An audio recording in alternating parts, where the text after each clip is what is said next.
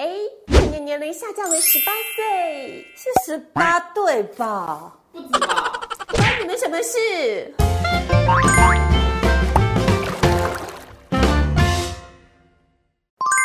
没事聊天吧，我们聊天吧，各位观众，我是许信怡。我是贝贝。法律乐乐等，我们今天聊些什么呢？贝贝，据说那个民法的法定年龄啊，改为十八岁，而且在二零二三年生效，哎，是吗？是的，贝贝，你的消息很快很灵通哈。我们简单讲一下，其实本来成年年龄刑事跟民事是分开的，刑事本来就十八岁，嗯、那民事的话以前是二十岁。那如果你二十岁以下的话呢，就是未成年，除非你结婚了，才有完全的行为能力。嗯，啊，以前就被大家批评啊，刑事十八，民事二十，这样分开很混乱，而且就觉得说，像十九岁，因为都已经上大学了，结果你还说他办一些事情都还需要爸爸妈妈同意，比方说开户也要爸爸妈妈同意，很不合理啊。所以之前就一直有民众认为说，民法的成年年龄也要往下调。然后终于千呼万唤，这个法律正式通过，二零二三年一月一号开始正式实行。嗯哼，对。那可是呢，要讲到啊，如果这成年呢，其实表示你以后要负完全的责任。所以其实各位观众朋友，如果你刚好是满十八岁到二十岁这个阶段的话呢，请注意，以后就要替自己的行为负责了。好，那未满十八岁的人呢？哦，未满十八岁，好，这个就讲到我们民法的概念哈。民法呢，就是说你能不能做一个完全的法律行为的这个能力呢，它是按照年龄来区分哈。如果七岁以下，我们叫无行为能力人。无行为能力人，他是不能自己做意思表示的。嗯，所以 even 他是接受人家赠与，比方说小孩子五岁的小孩子拿红包哦，其实也不能他自己拿。理论上说来，都是要他的法定代理人，他的爸爸妈妈帮他接受。这是七岁以下的部分。那七岁到十八岁呢，我们叫限制行为能力人。限制行为能力人呢，他如果要做什么法律行为，原则上呢，还是要法定代理人的同意，嗯，跟允许，除非是什么呢？除非是他单纯接受。法律上利益的行为，比方说他人家送他东西，他接受，因为单纯的获得利益，这种不用爸爸妈妈同意。嗯，还有一种情况是说为日常生活所必须的，按照他的身份为日常生活所必须的，比方说你说国中生去补习，他去中间买饭吃，或者是说买个便当水饺，这都算是按照他的年龄身份，他日常生活所必须的。像这一类呢，也不需要爸爸妈妈同意。嗯那可是，如果不是存获法律上利益，不是按照他的年龄、身份、日常生活所必须的，原则上就还是要爸妈同意才行。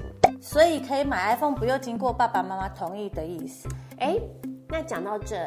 因为现在 iPhone 的价格都很高嘛，大概一台都要几万块。以一般的国高中生来说，其实是没有这样的能力负担的。那所以，如果真要讲的话，我个人是觉得它不是属于是按照你的年龄、身份、你日常生活所必须者。嗯，所以像这种的话，我觉得还是要父母的同意嘛，因为。几万块钱的事情，这个不是已经超出了一个国高中生的生活范围啊？啊，我们讲再极端一点的例子啊，比方说这个国高中生他很喜欢玩，比方说电脑，他自己买了一个非常昂贵的超级电脑组合，比方说十万块钱。那像这个的话，我觉得也是属于不是他日常生活所必须者，这种的话也要法定代理人的同意。哦，好，那改成成年十八岁，就表示上大学的时候就自由了。几乎可以这样说，因为等于是十八岁以后，你就是一个有完全行为的能力人嘛，所以你做什么事情就可以自己做，法律行为就可以自己做。嗯、比方说，所以开户啦、买卖不动产，如果你有能力的话，嘿、嗯，然后或者是说呃什么其他的赠与啦什么这些你都可以。那所以讲到这个的话，就会讲到说这个有一个很常见的状况哈，就是说。你知道台湾诈骗集团很猖獗，嗯，那为什么诈骗集团他们可以顺利拿到钱？他们不都会雇佣一些年轻人当车手吗？对对对对。就你知道以前实务上常常发生一个状况哈，就是说这些车手他们被抓到判刑，那有些车手年纪很轻，可能刚满十八岁。嗯那我们刚才有讲过说，刑事上面十八岁就成年了，所以有一种情况是说，这个车手，比方说他十九岁。他在刑事上面已经要负完全的刑事责任了，可是因为他在民事上面他只有十九岁，还没有真的成年人，所以过去法条是说，像这样的情况呢，他的法定代理人，也就是父母，原则上就要跟他负共同连带的损害赔偿责任，所以导致一种很荒谬的状况，刑事已经是完全能力、责任能力了，可是刑民事上面爸爸妈妈还要连带帮他赔。所以以前这种很奇怪的现象，不合逻辑，对，以后就不会出现了。嗯，满了十八岁，你刑事上完全负完全的责任，对，那民事上你也自己负责。嗯，所以就是一个可以说是给你的一个权利啦，但是也是你的责任。所以你的伴随的也是十八岁开始，你的责任自己替自己负责的责任就开始了。嗯，好，所以十八岁可以结婚吗？十八岁啊，这一次民法修正也是说十八岁就可以结婚。对，那订婚年龄是统一改为十七岁，以前是男女有分啦，然后这次修法就是说男女都不分，订婚是十七岁，然后结婚十八岁，那所以这个也刚好是这样更好记，也更符合现代生活的需要。嗯，好，那还有一个很重要的问题就是投票呢？投票这个不一样哈，投票各位你知道投票权我们不是说满二十岁吗？嗯那被选举权不是二十三岁吗？嗯，这个是写在哪里？你知道吗？写在宪法，不是写在民法里面。哦，那我们刚才都讲说，我们这次改民法嘛，嗯，所以还没有改到宪法嘛，所以投票的话还是一样，目前还是要二十岁。那确实是有政府机关在研议要不要这个申请，就是说大家来提议修宪啦。但还在修宪正式通过之前，投票年龄还是二十岁哟。嗯好，嗯，那贝贝，我们刚才讲了这么多哈，我们主要在讨论成年哈。可是你看到成年年龄往下降，我们觉得合理吗？因为现代人成熟的比以前快，比以前早嘛，毕竟资讯这么流通。那我们也讲过说，刑法成年是十八岁，那十四到十八是那个限制责任能力嘛。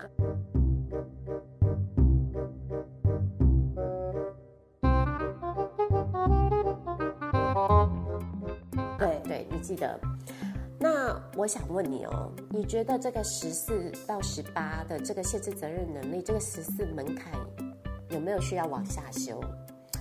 我为什么会这样问哈？因为其实曾经有朋友当中学老师、小学老师的跟我讲过说，他觉得现在小孩比较早熟，他觉得十四岁。